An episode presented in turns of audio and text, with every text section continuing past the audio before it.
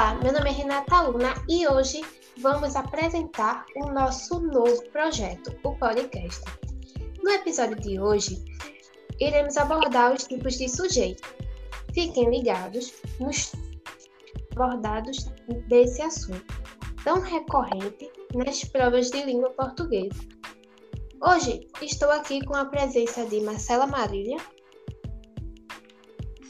Olá a todos. Estou muito feliz de estar aqui participando desse podcast. E Gabriel Vinícius. Olá, pessoal. Agradeço muito o convite e espero que esse momento seja de grande aprendizado para todos. Bom, nossa... sejam bem-vindos. Nossa primeira pergunta vai para Marcela.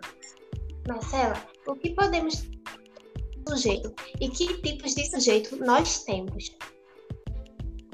Bom, é, o sujeito, ele é toda a sentença ou toda a expressão que se refere diretamente ao verbo em uma frase, em uma oração. Então, por exemplo, se a gente tem a frase assim, o navio quebrou no porto, quem foi que quebrou no porto? O navio. Então, a gente fazendo essa pergunta, automaticamente a gente sabe que o navio é o sujeito porque nessa frase está se referindo diretamente ao verbo quebrar, quebrou. Então, aí a gente identifica e, e esse sujeito, no caso, ele não pode ser pessoa, ele não pode ser apenas pessoas, mas também pode ser coisas. E também temos é, quatro tipos de sujeito: sujeito simples, composto, oculto e indeterminado. E também temos a oração que não tem sujeito, ou seja, o sujeito inexistente. Nossa, muito bacana. É, agora vamos para a nossa segunda pergunta. Qual a relevância deste conteúdo para o dia a dia, Gabriel? Bom, esse conteúdo, assim como vários outros de língua portuguesa, são muito importantes para a gente entender como funciona o código da nossa língua, ou seja, como funciona diferen os diferentes códigos da nossa língua, né? Então, sujeito, predicado, é, as orações, né? O fato delas girarem, é, o, delas girarem em torno de um verbo, né? O seu sentido girar em torno de um verbo. Então, quando a gente perceber essas coisas, a gente passa a melhorar né, a, tanto a, a nossa escrita como a nossa oralidade. E a gente passa a ter uma percepção diferenciada sobre, sobre como funciona a estrutura da língua, né? Porque de acordo com, com a norma padrão né, da língua portuguesa, é, as frases em, em, português normalmente elas são formadas pela seguinte sequência, né? Sujeito mais verbo mais complemento. Né? Claro que é, às vezes foge a regra, né? mas de acordo com a norma padrão, é, normalmente as frases elas são formadas dessa forma. Então, entendendo como funciona o sujeito, a gente começa a perceber esses padrões na nossa própria língua. Nossa, muito bom. Até porque a gente usa diariamente né, a língua portuguesa para se comunicar. Agora vamos de terceira pergunta. Você já falou que existem quatro tipos de sujeito. De que forma se apresentam os sujeitos simples e o composto? E como identificá-los na oração? Então, gente, o sujeito simples e o composto, eles são um pouco parecidos, então a gente tem que prestar atenção para poder não confundir eles quando for fazer uma prova ou escrever alguma, alguma coisa. Então, primeiramente, o sujeito simples, ele contém apenas um núcleo. Então, na frase, a gente vai identificar essa frase contendo o sujeito simples quando a gente vê que ele tem apenas um núcleo. Então, o que seria núcleo? O núcleo numa frase, ele é a palavra mais importante, é o que dá sentido àquela frase. Então, por exemplo, na frase As vacas malhadas pastavam na fazenda, essa frase contém um núcleo. E qual seria o núcleo dessa frase? seria as vacas. Por quê? As vacas malhadas pastavam na fazenda. Quem pastava na fazenda? As vacas. Então a gente pode perceber que essa frase contém apenas diferentemente do sujeito composto. No sujeito composto, ele contém dois núcleos ou mais de dois. Então, vamos usar a, a mesma frase para exemplificar. Por exemplo, as vacas malhadas e os bois pretos pastavam na fazenda. Então, a gente percebe que aí já não tem mais um núcleo. Agora temos dois, as vacas malhadas e os bois pretos. Então, esses dois esses dois sujeitos eles são compostos, no caso. Essa frase contém sujeito composto, porque tem mais de um, mais de um núcleo nessa frase. Então, é, vamos para outro exemplo também, para a gente entender melhor. É, por exemplo, pai e filho viajam juntos todos os anos. Então, a gente pode perceber que pai e filho contém dois núcleos nessa frase. Então, automaticamente, aí contém um sujeito composto. Então, essas são as diferenças. Ah, agora ficou mais fácil compreender a diferença entre o sujeito simples e o sujeito composto. Agora vamos de quarta pergunta. Gabriel Vinícius. De qual forma nós podemos identificar o sujeito que o sujeito está oculto ou que ele não pode ser determinado? Bom, nós temos ainda esses dois tipos de sujeito, né? além do simples e do composto. Né? Nós temos também o sujeito oculto e o sujeito indeterminado. Né? No sujeito oculto, nós percebemos que ele existe, certo? Na nossa oração. E nós podemos sim identificá-lo, mas ele não está explícito na, na oração é, mas ele pode ser subentendido através da conjugação verbal. Então, é, com, quando a gente percebe né, que todos os verbos eles possuem um radical, e quando a gente vai estudar conjugação verbal, a gente percebe que existe um padrão né, na nossa língua. Ou seja, as palavras, quando elas estão conjugadas na primeira pessoa, elas possuem um padrão. Quando elas estão conjugadas na segunda pessoa, elas também possuem um padrão e na terceira pessoa também. Então, quando a gente percebe isso, a gente pode identificar a conjugação verbal o sujeito da nossa oração. Né? Vamos, vamos para o exemplo. Estamos felizes com a aprovação de todos.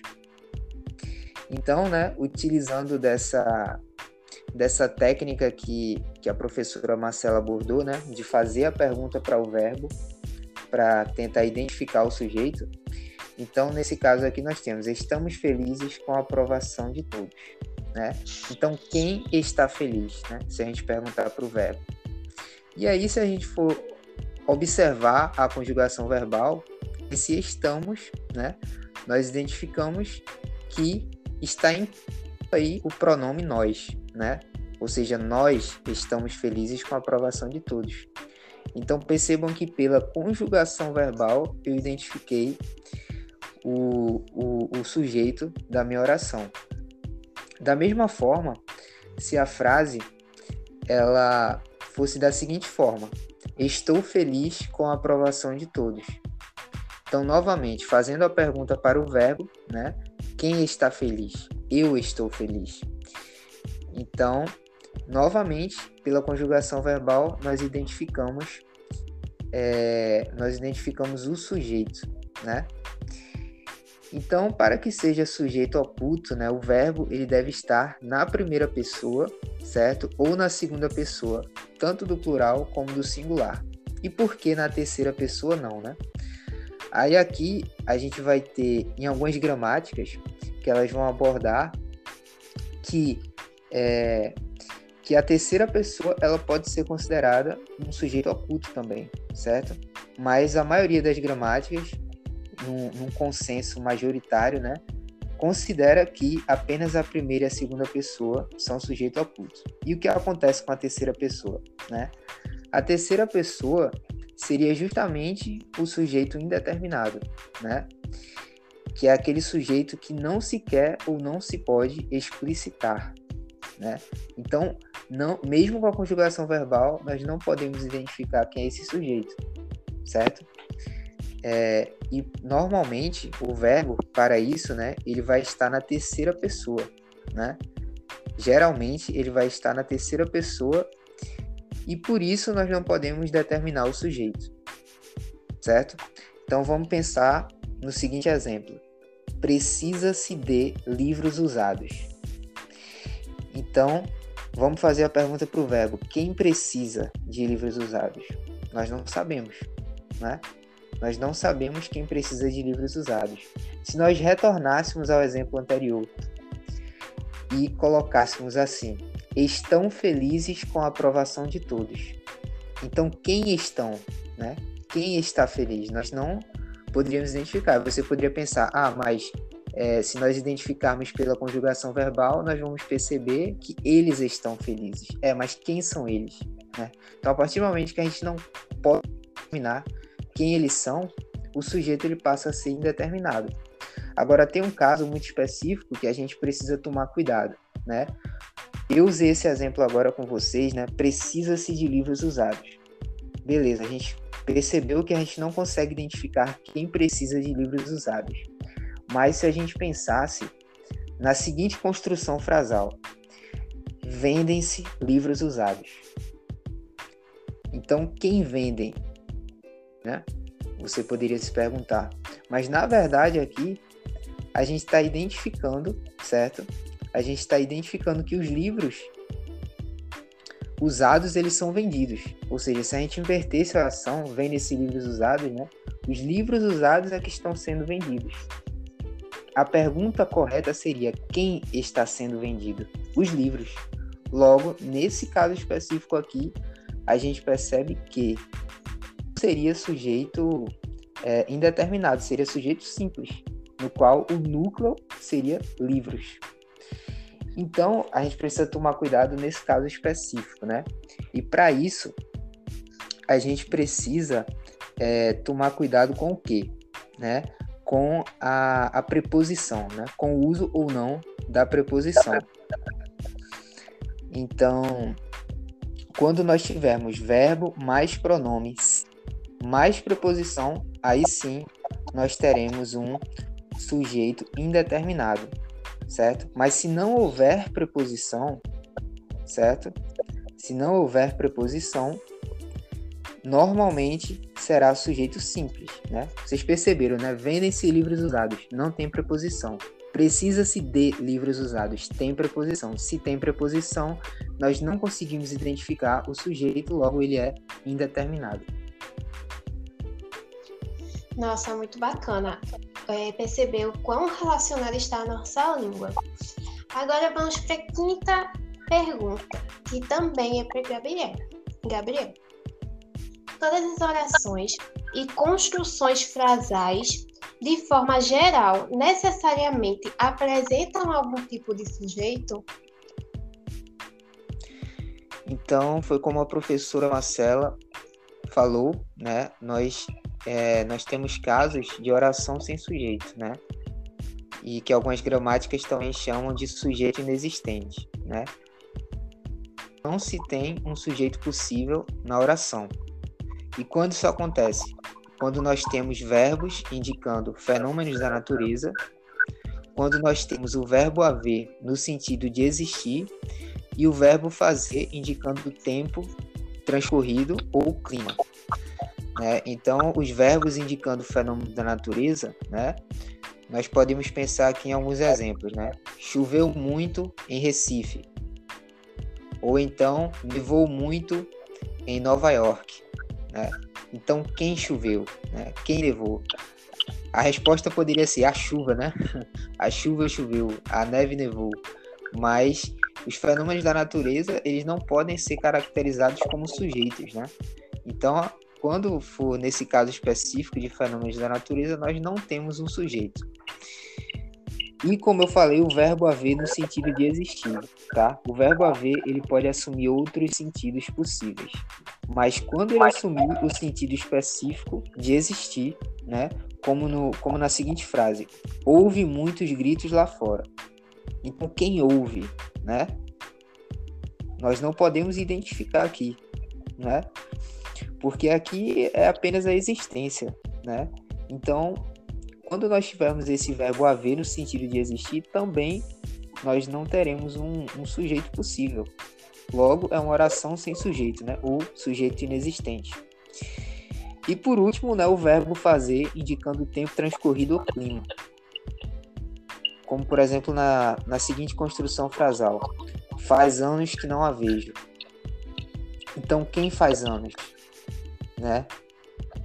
Não, não existe um, um sujeito possível aqui. Né? Então, nesse caso, quando o verbo haver ele indicar o tempo transcorrido ou o clima também, é, nós não podemos aqui é, caracterizá-lo e identificá-lo é, como um sujeito aqui na. É isso, gente. Agradecemos é, a presença de vocês. E é, convidamos para o próximo episódio, né? Do Recanto da Língua em formato de podcast. E é isso, gente. E agradecemos também a todos os ouvintes